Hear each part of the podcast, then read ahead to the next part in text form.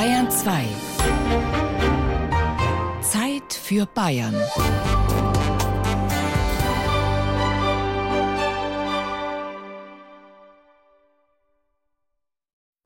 Bayern genießen. Draußen. Bayern genießen im Juni. Mit Gerald Huber.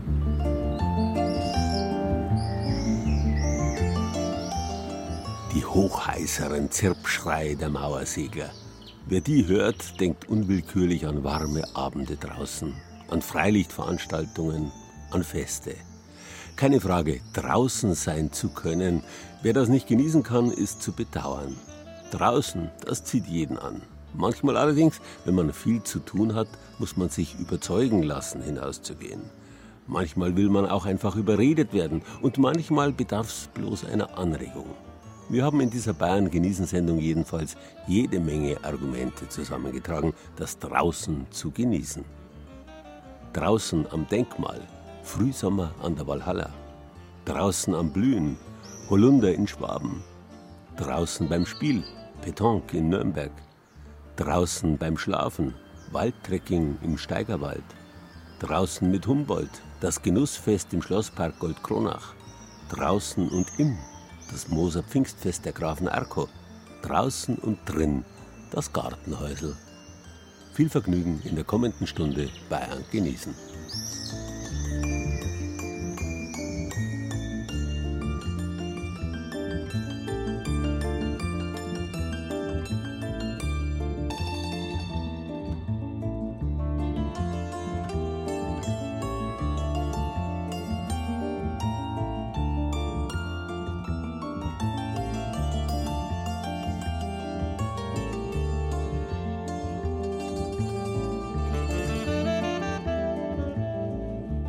Letztes Jahr hat sie Geburtstag gehabt, ihren 175. Die Walhalla bei Donaustauf, Klenzes Griechentempel, der im Auftrag König Ludwigs I. als Ruhmeshalle für große Deutsche errichtet wurde. Freilich, wenn man ehrlich ist, ein seltsames Museumskonzept. Wer geht da schon hinein, um die Büsten zu bewundern? Viel beeindruckender ist da das Gebäude selbst und seine Akropolis gleiche Lage an der Donauhangleite. Also bleiben die meisten Leute draußen. Vor allem an lauen Sommerabenden genießen sie den Blick hinunter ins weite Donautal.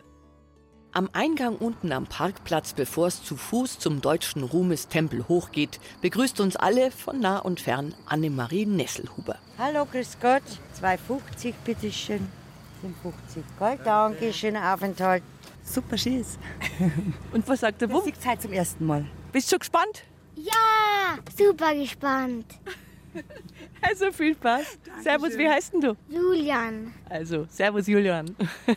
Ja, Julian, kriegst du dann schon gehört. Auch wer nicht wie Julian ein Schokolad von der Nesselhuberin in die Hand gedrückt kriegt, der verspricht sich von seinem Valhalla-Besuch jede Menge. So wie das Ehepaar, das mit dem Motorrad aus München gekommen ist. Es ist schön, meine Freundin jetzt mal hierher bringen, dass sie es auch mal sieht. Sie war noch nie hier. Der hat mich jetzt überrascht. Sie haben noch nie was gehört? Nein, nein, nein, habe ich noch nie was gehört von in München, deswegen. Aber ein Münchner König hat die Walhalla gebaut. Er hat eine Straße gebaut, mhm. die sollte eigentlich direkt von der Walhalla geradeaus nach München fahren. Mhm. Die können Sie anschauen, wenn Sie oben auf den Stufen steht. Die Straße geht aber nur zwei Kilometer oder so und dann mhm. biegt sie ab. Also er hat es mhm. nicht geschafft, der mhm. König. Oh, ja, wie Sie mir jetzt gesagt haben, jetzt möchte ich so schnell möglich hingehen und einfach gucken. Oder die Biker aus Leverkusen.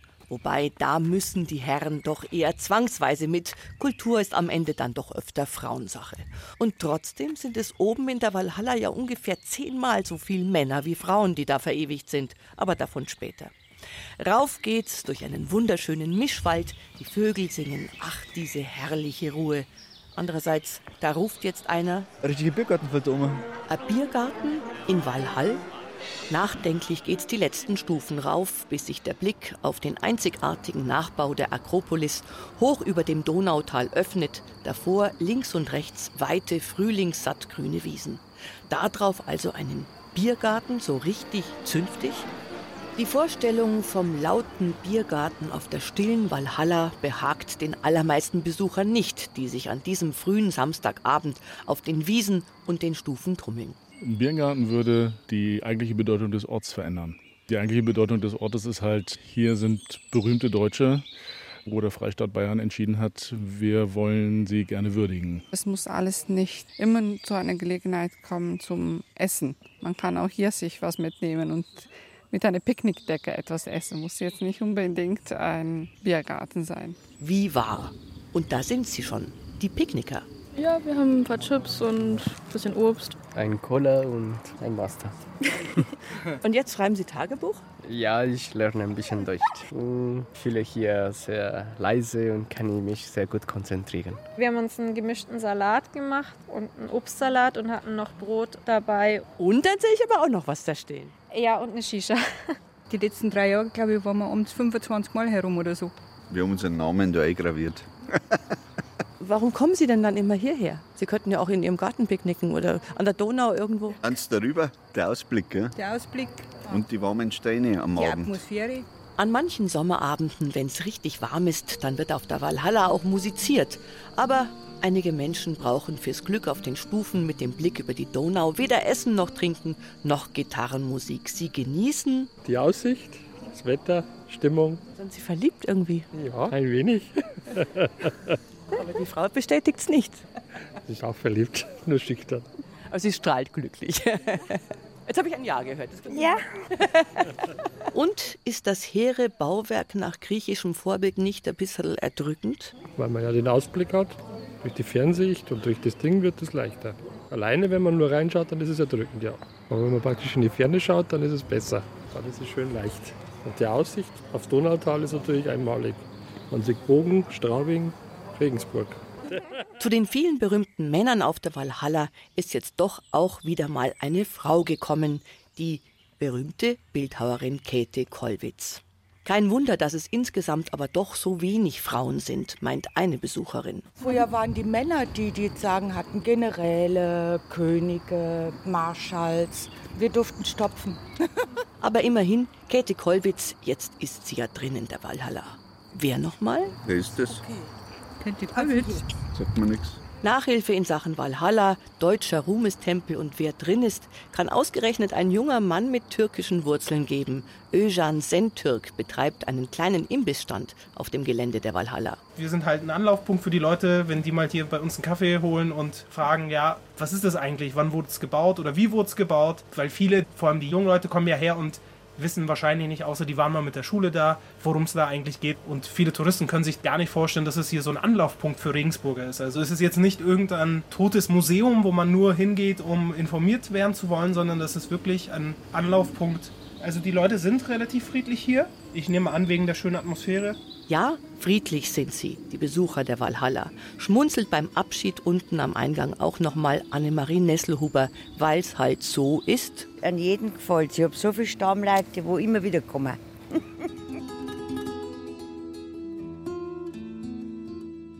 Auf unserer Zeit für Bayern Internetseite finden Sie einen Link zu attraktiven Wandertouren rund um Donaustauf.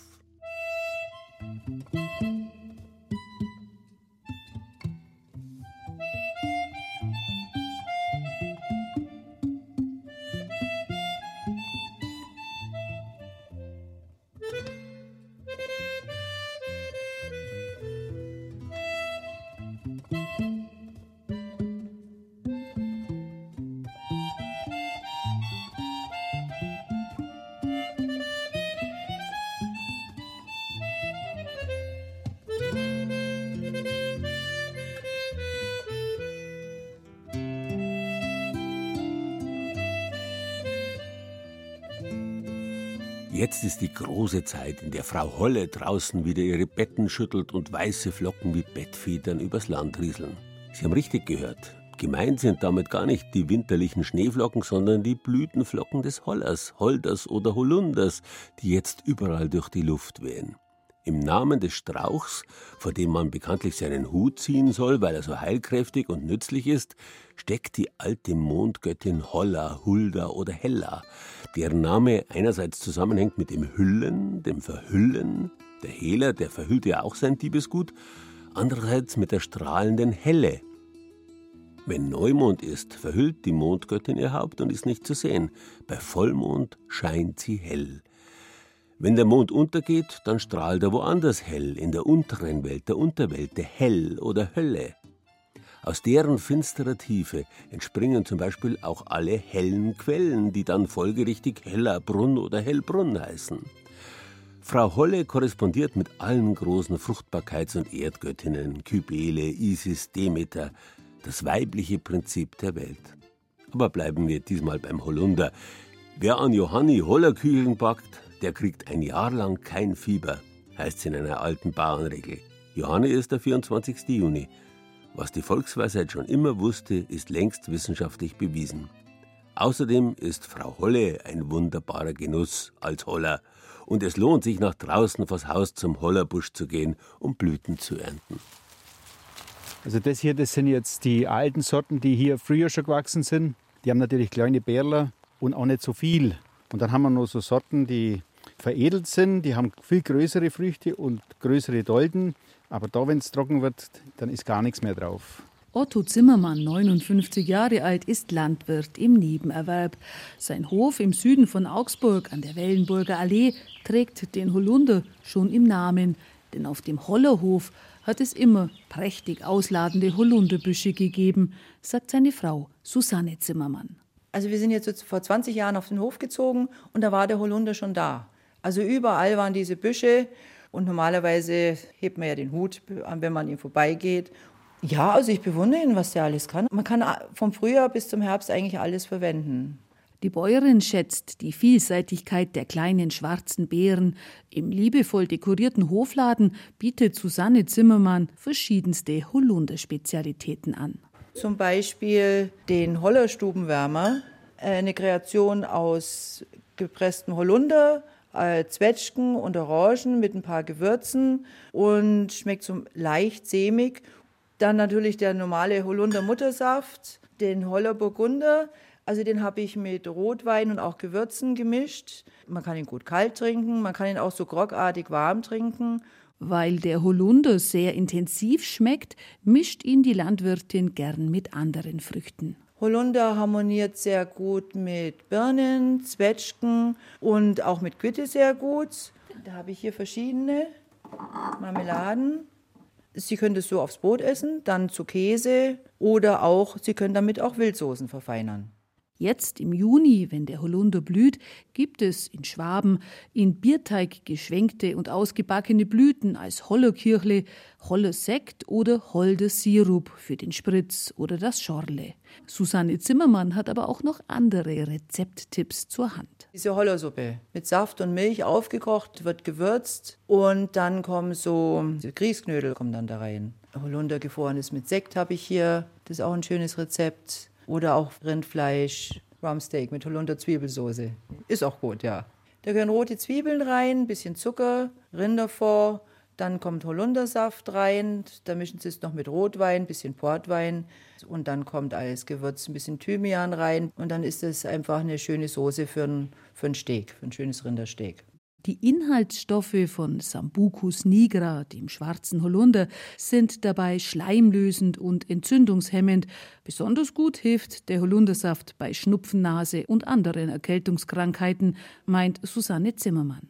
Also die Holunderbeeren haben ja sehr viel Vitamin C und A. Und der Holundersaft, wenn Sie ihn warm genießen, der ist schweißtreibend und fiebersenkend auch. Und also ich setze ihn bei meinen Kindern und bei uns, also wenn wir erkältet sind, kriegen sie alle eine Runde Holunder, ob sie jetzt wollen oder nicht. Und, und meistens hilft es ja, doch. Das knorrige Holz des Busches kann ebenfalls genutzt werden. Das Holz, das wird äh, ist früher auch für Schutzräucherungen hergenommen worden.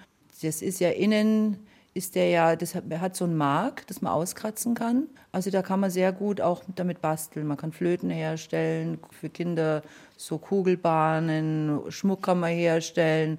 Also er eignet sich sehr gut eigentlich auch zum Basteln. Die Tiere mögen ihn auch. Der Holunder ist ein hervorragendes Bienen- und Vogelnährholz. Also es ist eigentlich so viel Holunder da, also da haben die Vögel eigentlich noch genug muss ich sagen. Und die Hühner, die Hühner fressen ihn auch. Also normalerweise ist er ja im ungekochten Zustand leicht giftig. Man darf ihn ja nur im gekochten Zustand zu sich nehmen. Der Mensch. Der Mensch, ja. Aber die Hühner, die vertragen ihn. Und es ist auch für die Hühner sehr gesund. Dem oft meterhohen Busch, wurden früher zudem magische Kräfte nachgesagt. Er schütze vor Blitz und bösen Geistern, hieß es. In keltischen Ländern war es sogar Brauch, Schüsselchen mit Milch unter seine Zweige zu stellen für die Feen und Elfen. Vielleicht liegt das daran, dass der Holunder die Nähe des Menschen förmlich zu suchen scheint, meint Otto Zimmermann. Der setzt sich in so Nischen fest und, und das, das gefällt ihnen scheinbar. Erstens mal ist da ein bisschen wärmer dann und dann treibt er ein bisschen besser. Also das, das hat er immer schon so gemacht. Das gefällt ihm beim Menschen? Ja, scheinbar. Nicht zuletzt deshalb bleiben auf dem Augsburger Hollerhof die Holunderbüsche so gut es geht unangetastet. Und wenn man den Holunder gefällt hat, dann sollte das, hieß es, dass es Unglück bringt. Also wenn es da diese Sagen gibt und so, man hat schon ein bisschen schlechtes Gewissen, wenn man da was abschneidet. Man denkt, man hat schon immer ein bisschen im Hinterkopf und denkt dran, muss ich schon sagen. Rezepte zum Beispiel für Holundersuppe, Rumpsteak mit Holundersoße und vieles mehr finden Sie auf unserer Zeit für Bayern Internetseite.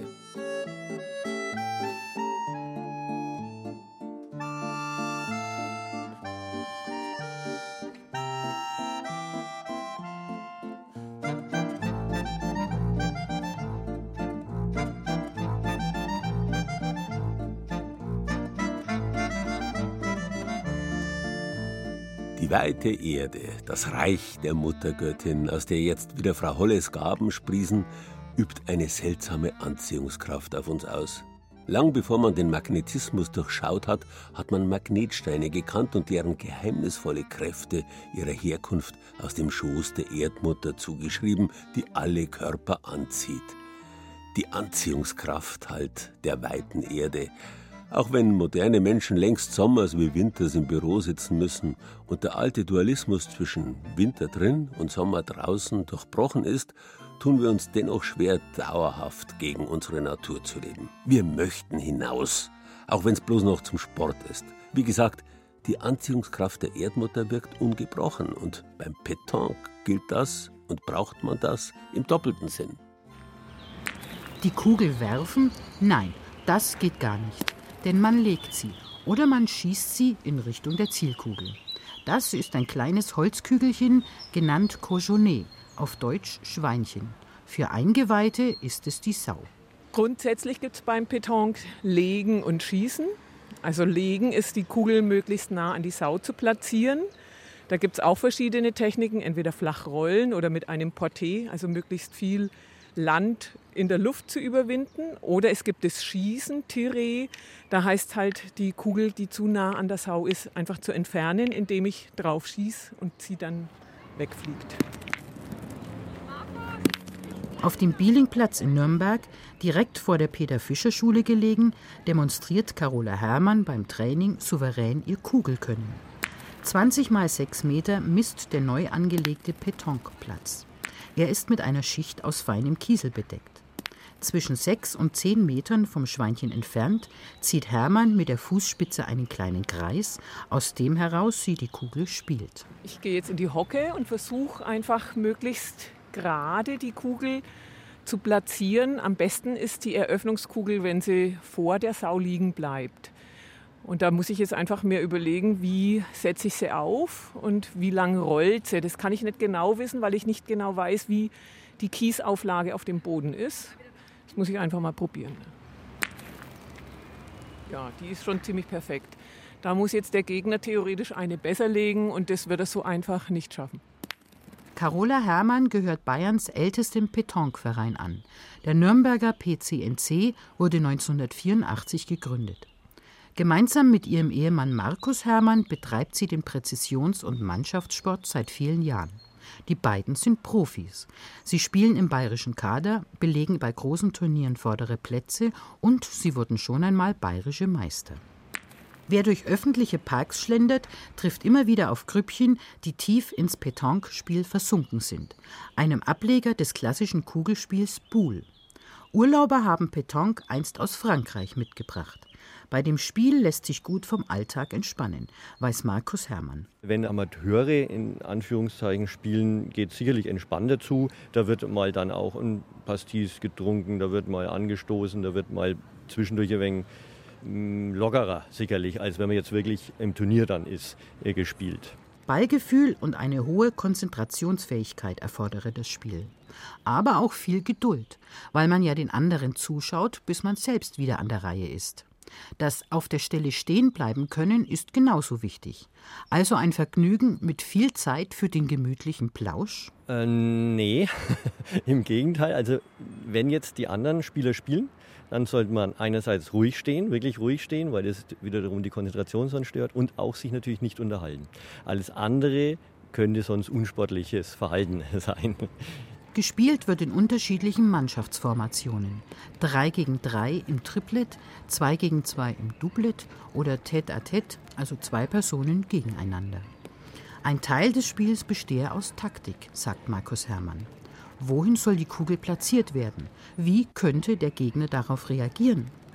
Bei der Wahl des Sportgerätes gibt es einiges zu beachten, weiß Markus Herrmann. Also die Kugeln wiegen zwischen 650 und 800 Gramm.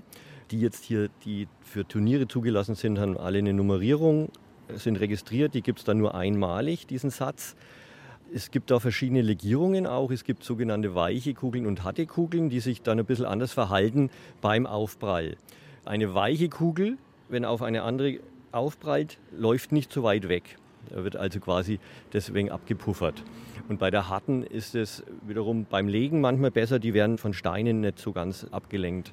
Um herauszufinden, ob einen Petanque überhaupt liegt, reichen preiswertere Kugeln, die es beim Discounter gibt, erst einmal aus. Profis aber legen zwischen 70 und 300 Euro pro Dreierkugelsatz hin. Als Markus Hermann loslegt, bollert die Kugel auf die Straße. Wo genau die Kugel landet, wisse man vorher nie so genau.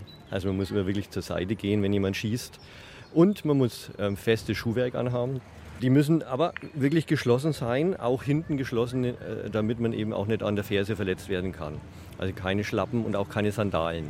Bullspieler sind manchmal den ganzen Tag draußen. Manche von ihnen genießen das Spiel sogar im Winter. Ob Profis oder Amateure, was sie eint, ist das Beisammensein in freier Natur. Unter einer Voraussetzung. Das muss einen infizieren, dieser Bull-Virus. Und dann bleibt man dabei. Apropos Magnet, seine Anziehungskraft machen sich Petanquespieler zunutze. Es liegt in der Natur der Sache, dass ihre Kugeln, die Erdanziehungskraft lässt grüßen, gen Boden streben. Wer den ganzen Tag draußen Petanque spielt, muss sich also sehr oft bücken. Damit das nicht ins Kreuz geht, haben Petanquespieler eine Kordel in der Tasche, an der ein kleiner Magnet befestigt ist. Flink setzt der Magnet auf die am Boden liegende Kugel auf, sie wird heraufgeholt und ruht schon wieder in der Hand. Die nächste Runde kann anfangen.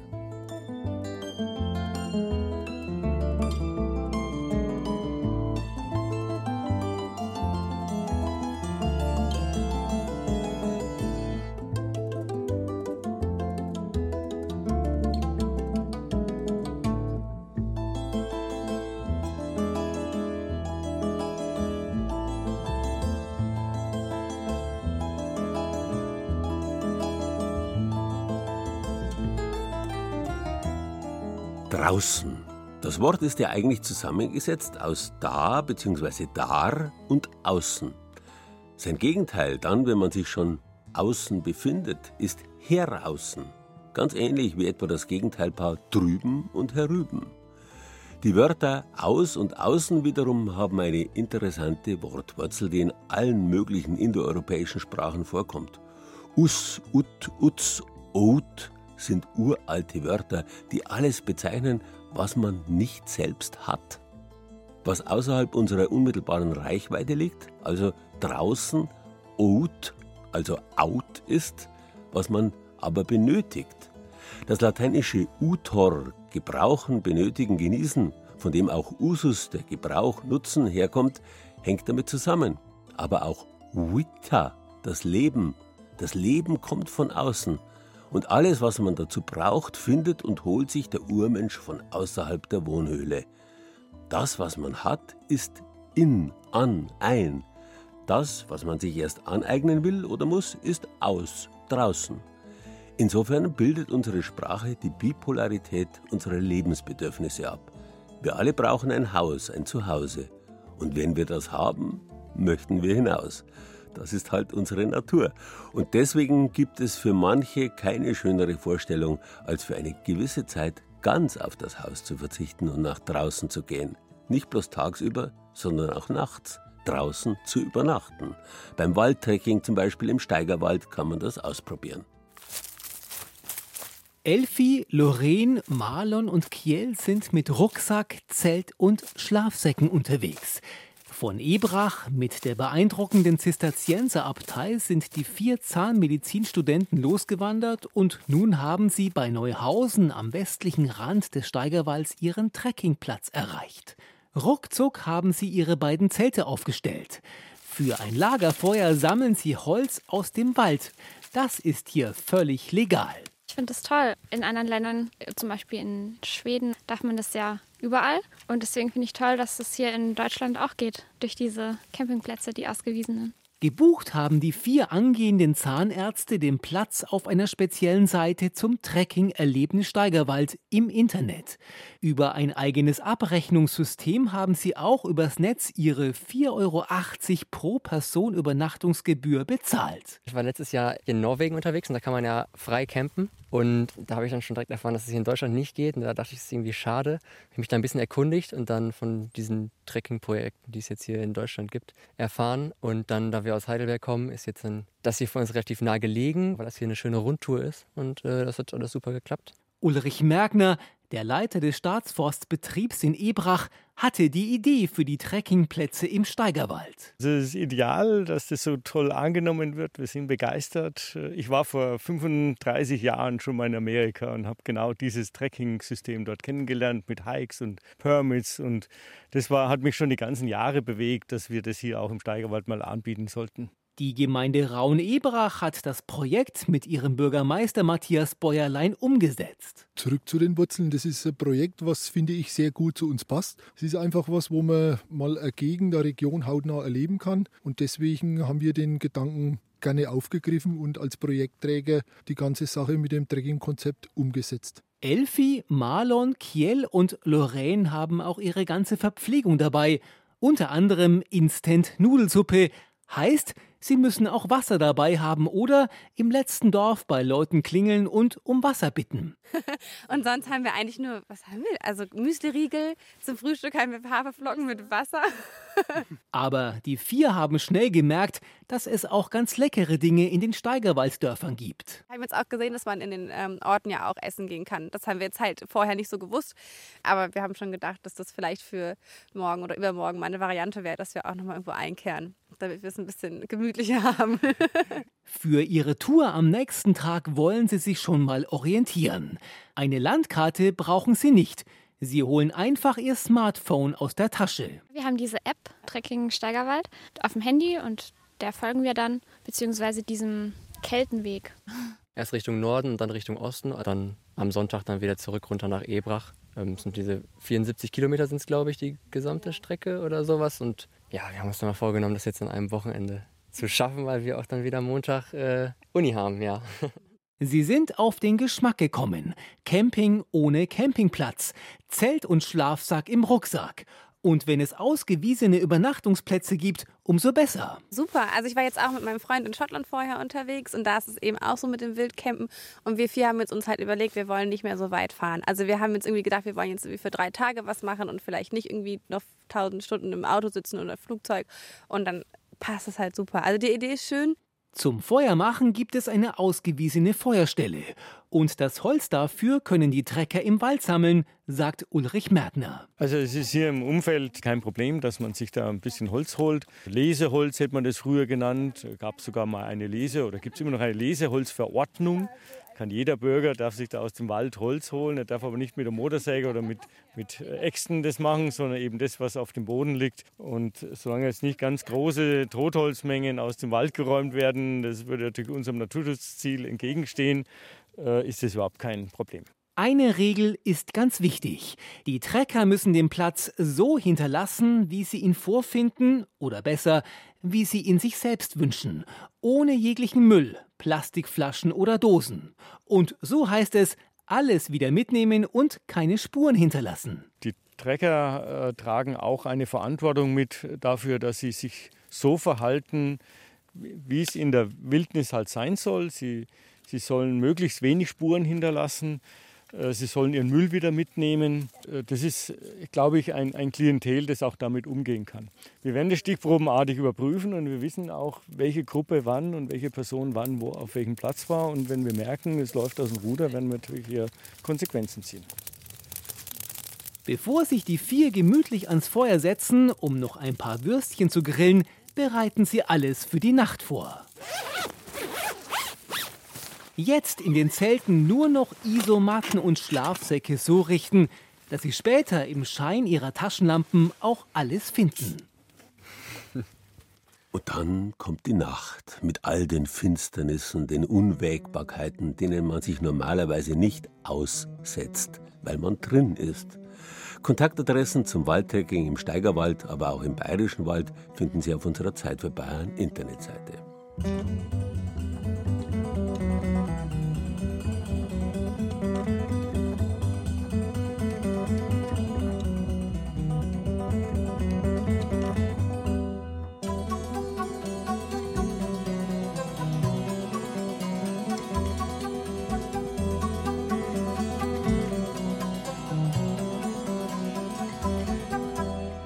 Einer, für den die Sehnsucht nach draußen buchstäblich Beruf, Berufung wurde, war bekanntlich Alexander von Humboldt, der große Weltentdecker und Universalgelehrte, dessen 250. Geburtstag heuer gefeiert wird.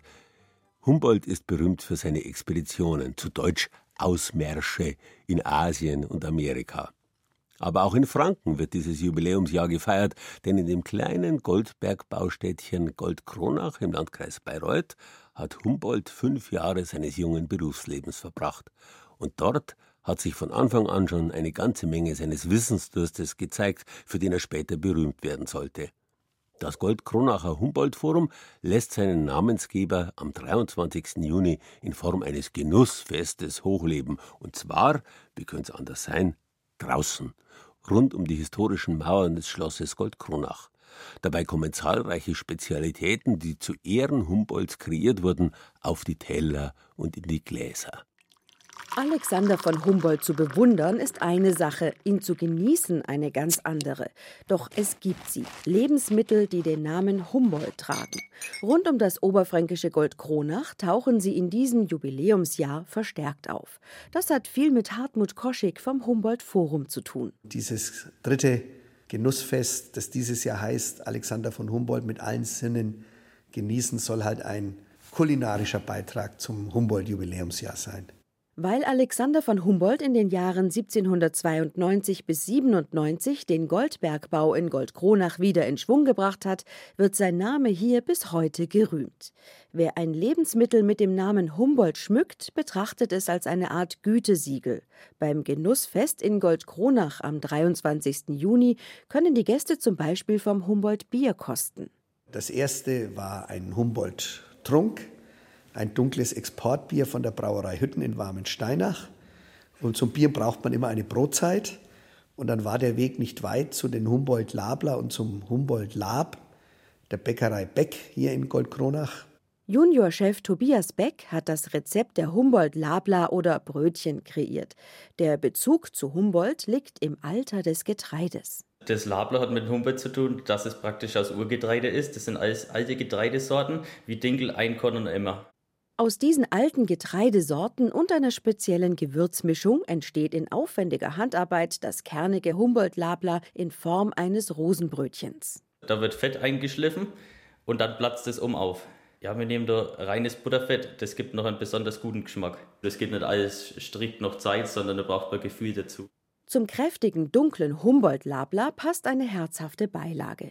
Mit dem Labler und dem Bier als Vorlage machte sich in Bayreuth die Metzgerei Parzen an ihre Interpretation eines Humboldt-Seufzers. Es ist schön geräuchert auf Buchenholz und es passt halt gut zu dem dunklen Bier und zu diesen Brötchen auch mit dunklen Teig, also eine gute Brotzeit halt, fränkisch. Metzgermeister Helmut Parzen beschreibt die dicken Humboldt-Seufzerle als ein bisschen wie rohpolnische, ein bisschen wie Salami. Das ist mageres Schweinefleisch, dann gewürzt mit Salz, Pfeffer, Muskat, Mazis, etwas Knoblauch, etwas Kümmel Die Gewürze kommen aus aller Welt, wo auch äh, Humboldt bereist hat, diese ganzen Länder. Und das Schweinefleisch halt hier regional und handwerklich verarbeitet. Wenn die Gäste des Genussfestes an ihrem Humboldt-Café von der Manufaktur Gartencafé aus Hollfeld nippen, können sie im Schlosshof Goldkronach eine dunkelrosa Blüte bewundern. Auch sie trägt den Namen Humboldt. Wie Hartmut Koschig meint, Das schönste Geburtstagsgeschenk zum 250. Geburtstag von Alexander von Humboldt. die Humboldt-Rose transportiert eine Botschaft des Naturverehrers vielleicht am besten von allen Spezialitäten mit seinem Namen in die Gegenwart. Weil sie eben eine Rose ist, die zu Humboldt passt. Das ist eine offenblütige Rose, dadurch natürlich sehr insektenfreundlich, sehr Hummel-, Bienenfreundlich, muss nicht gedüngt werden, sie kommt mit wenig Wasser aus und sie ist eine ideale Rose für öffentliches Grün. Ob der weitgereiste Alexander von Humboldt Gefallen an seinen Spezialitäten finden würde, wer weiß das schon. Das Humboldt-Siegel ist mit einem Augenzwinkern zu betrachten. Qualitativ und handwerklich hochwertig sind die fränkischen Leckereien aber allemal. Davon kann sich jeder beim Genussfest am 23. Juni überzeugen. Zudem sind sie eine köstliche Erinnerung an die fünf fränkischen Jahre des Universalgelehrten Alexander von Humboldt. Bayern genießen. Das Zeit für Bayern Magazin. Jeden ersten Samstag im Monat auf Bayern 2.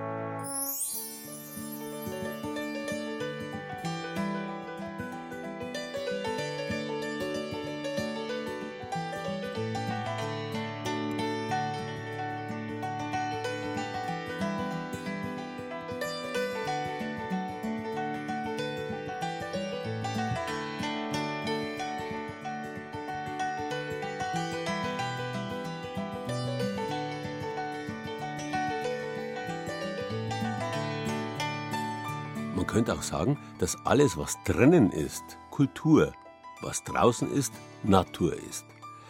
Der Mensch muss sich die Natur draußen immer wieder aneignen, um sie durch Bearbeitung und Pflege zum Teil seiner Kultur, seiner selbst zu machen. Bestes Beispiel der Hund. Der ist mittlerweile derart kultiviert, dass er ein ganz anderes Tier geworden ist als sein wilder Vorgänger, der Wolf. Ganz auf den Menschen zugeordnet, immer dabei. Und kein anderes Tier leidet wie ein Hund, wenn er aus der Gemeinschaft mit den Menschen ausgeschlossen wird, wenn er plötzlich out ist. So wie dem Hund geht's letztlich auch dem Menschen. Selbstverständlich möchte jeder in und keiner out sein.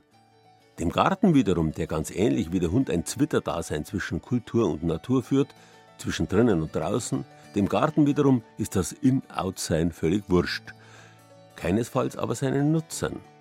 Bei Bayerns vielleicht interessantestem Gartenfest wiederum, dem Moser Pfingstfest der Grafen von Arco-Zinneberg, pflegen Kultur und Natur drinnen und draußen, in und out eine ganz besondere Beziehung. Die Sonne, sie strahlt um die Wette mit den Gästen, denn wer hier drin ist, der hat's geschafft, auch wenn's draußen ist. Der Gartenempfang auf Schloss Moos erzählt zu den herausragenden gesellschaftlichen Ereignissen in Niederbayern. Als Kulisse dient die majestätisch verträumte Anlage von Schloss Moos. Die vier Flügel mit den vier Türmen sind eingebettet in einen prachtvollen englischen Garten. Für die ganz besondere Musik bei dem besonderen Ereignis in der weitläufigen Parkanlage des Schlosses sorgen die Rallye Trompe de Bavière mit ihrem Chef Wolf-Dieter Fischer. Ja, das ist das französische Jagdhorn, wie es traditionell seit fast 300 Jahren geblasen wird, ohne Unterbrechung, speziell in Frankreich. Und in Deutschland ist es sehr rar. Es gibt in ganz Deutschland etwa 100 Bläser. Es ist so, dass in Bayern speziell auch der Adel und auch der Hochadel, zum Beispiel die Wittelsbacher, und hier dieses Haus hat ja auch mit den Wittelsbachern zu tun, sehr französisch beeinflusst waren, auch von der Musik. Und dadurch sind wir da gerne gesehen mit dem französischen Jagdhorn. Dazu kommt die italienische Leichtigkeit, die die Grafen von ihrem Stammsitz Burg Arco nördlich des Gardasees hier nach Niederbayern offenbar mitgebracht haben. Gastgeber des Gartenempfangs sind Ripprand Graf von und zu Arco Zinneberg und seine Ehefrau, ihre kaiserliche Hoheit Maria Beatrice Gräfin von und zu Arco Zinneberg, eine Enkelin der letzten Habsburger Kaiserin Zita. Die Familie stammt natürlich äh, aus Italien, die Familie Arco, und hat hier eingeheiratet. Mein Vater hat äh, die Gräfin Preising geheiratet. Die Preisings waren die Besitzer von Moos äh, seit dem äh, frühen 17. Jahrhundert und äh, natürlich war Moos als Schloss vorher schon vorhanden, ist natürlich in den unruhigen Zeiten der Geschichte immer wieder zerstört worden. Und in der Form, wie es heute zu sehen ist, ist es im Dreißigjährigen Krieg aufgebaut worden. Also es gibt wenige Schlösser, die in dieser Größe und Form im Dreißigjährigen Krieg natürlich äh, aufgebaut wurden und wurde 1625 fertiggestellt. Der alljährliche Gartenempfang zum Moser Pfingstfest mit Volksfest und Reitturnier, er ist heute das gesellschaftliche Ereignis in der Region, aber keineswegs ausschließlich Treffen des Hochadels. Im Gegenteil. Minister, Regierungspräsident, Landräte, Bürgermeister sind geladen, dazu die Teilnehmer des internationalen Reitturniers, das an Pfingsten rund um die Schlossanlage stattfindet, aber auch Freunde aus dem Ort und Freunde des Hauses sind dabei bei dem Gartenempfang. Die Einladung dafür, die kann man sich nicht erkaufen. Wer dabei sein darf, ist dabei. Graf Ripprand von und zu Akko Zinneberg legt großen Wert darauf, dass sogenannte ganz normale Menschen mit dabei sind. Also ich glaube, dass alle Leute ganz normale Leute sind. Und wir freuen uns natürlich, äh, dass wir heute bei so einem Anlass unsere Freunde einladen können. Und zwar Freunde des gräflichen Hauses, äh, Freunde der Brauerei. Äh, und natürlich kommen auch Honorationen aus dem Land hier dazu. Aber wirklich, es ist ein Fest und ein Empfang für das Volk, für die Freunde der gräflichen Familie und die Leute, mit denen wir uns über das Jahr beschäftigen und die uns helfen, hier das alles zu erhalten und so zu machen, wie wir das machen, äh, um denen auch ein Dankeschön zu sagen. Dafür gibt's an den weißgedeckten Tischen in der grünen Gartenkulisse Sekt und natürlich in edlen Pilzgläsern auch das Bier aus der eigenen Brauerei. Die auf der Einladungskarte empfohlene Kleiderordnung ländlich elegant Business oder Reitbekleidung. Und so kommen sie dann auch, die einen in Kleid und Anzug, die anderen ländlich elegant in Grün mit Farbtupfern. Na, grün eigentlich für die Farben der Bäume und Pflanzen, die jetzt momentan da sind. Und der rote Schmuck für meine roten Bäckchen nach dem Sekt. Wer da ist, der hat Verbindung zu dem Haus. In irgendeiner Art und Weise, entweder ja, geschäftlich, familiär, freundschaftlich, was weiß ich. Da passt einfach alles zusammen. Diese ganze idyllische Umgebung drumherum. Natürlich auch die innere Ausstrahlung, ich jetzt mal, der Leute, die da sind. Das ist, glaube ich, das Besondere, was Moos ausmacht. Das kann man nicht mit Worten beschreiben. Und der sagenumwobene Gartenempfang für geladene Gäste und das große Moser Pfingstfest, sie sind gar nicht so alt. Äh, in dieser Form gibt es dieses Fest seit 1974. Aber es hat natürlich eine viel längere Tradition. Im Jahr 1922 hat mein Großvater äh, das Laubhüttenfest veranstaltet. Äh, das war im August 22. Das war die größte landwirtschaftliche Veranstaltung Bayerns zu dem Zeitpunkt. Es kamen damals aus dem ganzen Deutschland Schausteller und es war eine unglaubliche Geschichte. Äh, die alten Leute meiner Kindheit haben immer noch über das Laubhüttenfest von 1922 gesprochen. Und mein Vater hat dann gefunden, anknüpfend an diese Tradition 1972 das Moser Pfingstfest anzufangen. Und so können sich die, die drin sind, beim exklusiven Gartenempfang auf Schloss Moos auch heuer draußen wieder freuen auf die Kulisse, auf Gespräche und eben das besondere Flair von Moos.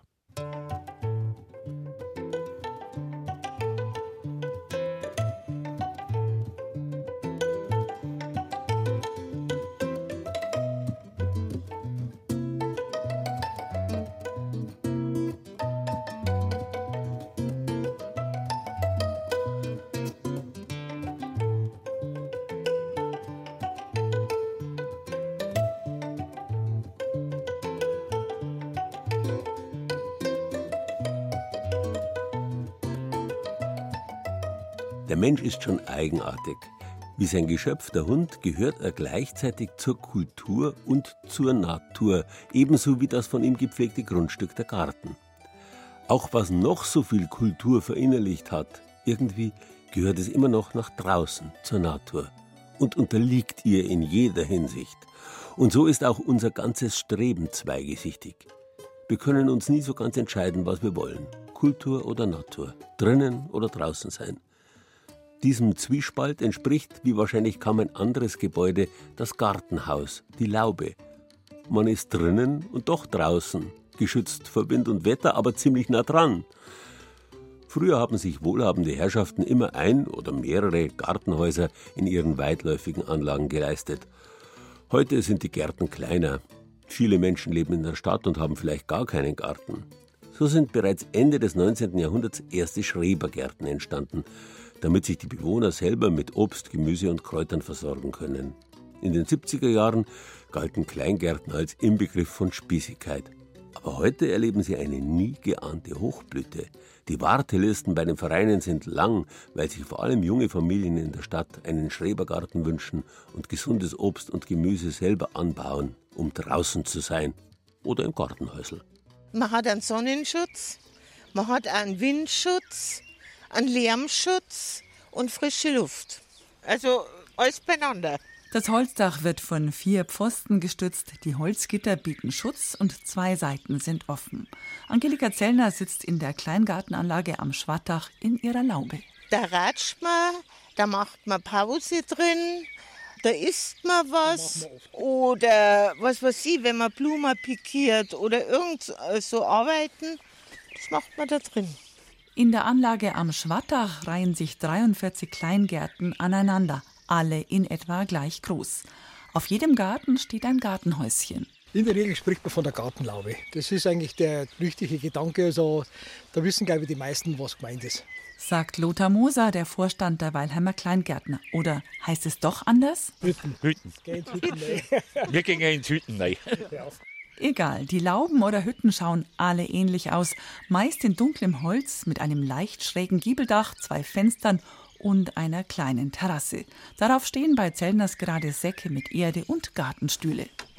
Sonnenalm steht neben der Eingangstür von Lothar Moser. Seine Laube ist so groß wie eine Wohnküche, hat blau umrandete Fenster und eine gemütliche Eckbank drinnen. Alles aus Holz natürlich. Da ist mein Kühlschrank drin. Den kann ich über, über Solar kann ich den betreiben.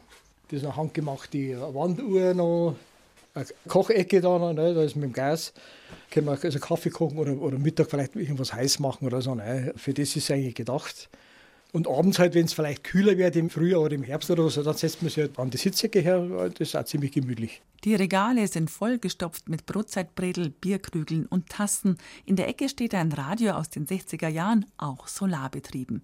Doch innen ist der Kleingartler fast nie. Sommer werden es, glaube ich, kaum eine in der Hütte finden. Innen kann ich daheim sein. Das ist mir wichtig, heraus. Außen hat auch Lothar Moser einen offenen und überdachten Sitzplatz mit dunklen Holzbänken. Durch die Gitter klettern Weinranken.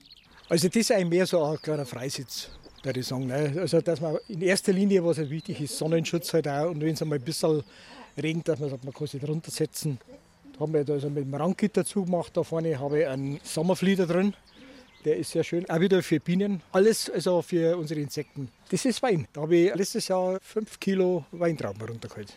Und auch die Zellners kümmern sich um Wildbienen. Ein Insektenhotel steht an der Südseite ihrer Hütte. Wenn der Specht nicht alles außerpickt dann.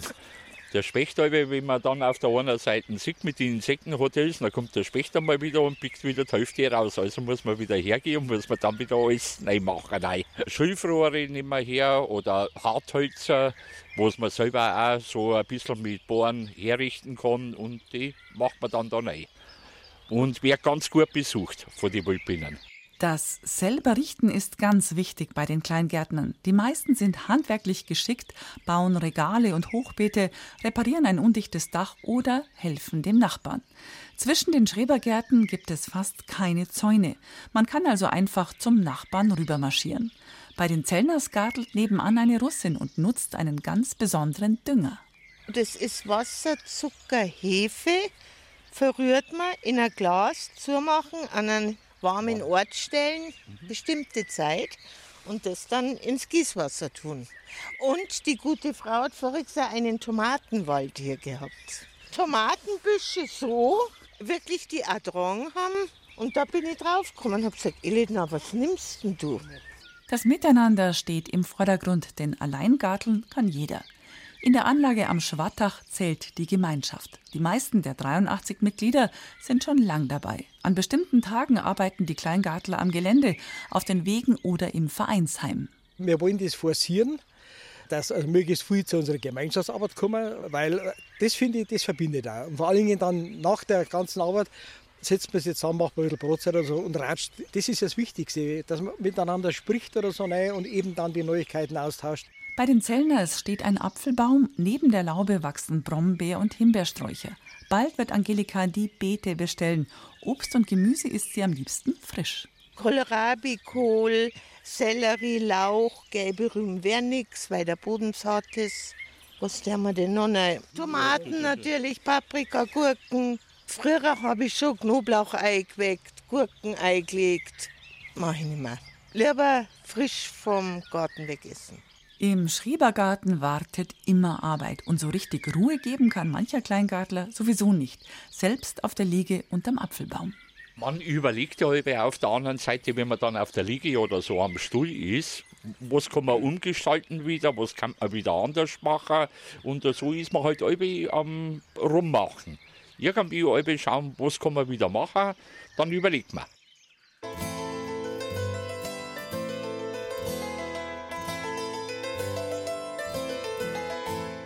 Lateinisch usus, wie gesagt, ist der Gebrauch, der Nutzen, der Genuss.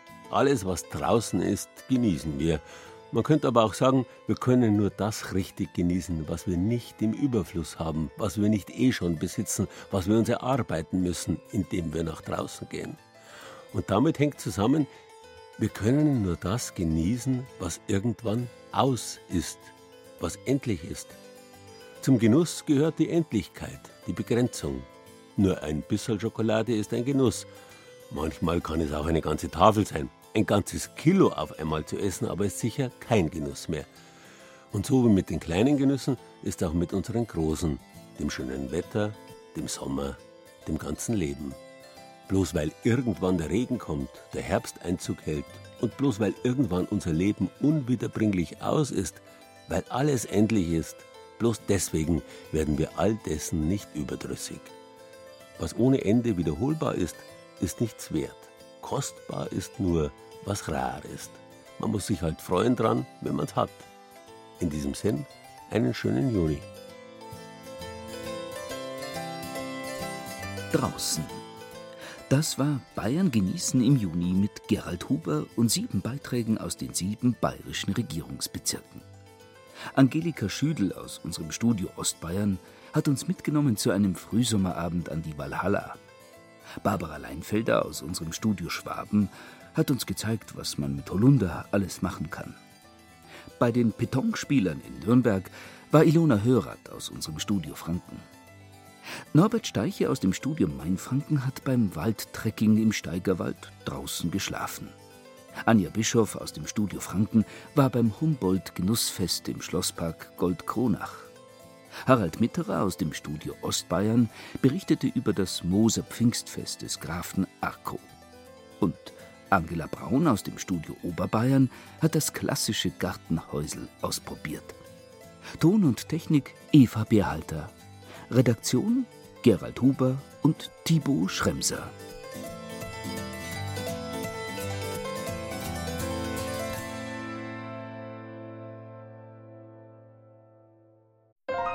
Wenn Ihnen dieser Podcast gefallen hat, dann gefällt Ihnen vielleicht auch Mythos Bayern, der Bayern 2 Podcast zur Landesausstellung 2018 mit Gerald Huber. Mythos Bayern finden Sie unter bayern2.de/podcast und überall, wo es Podcasts gibt.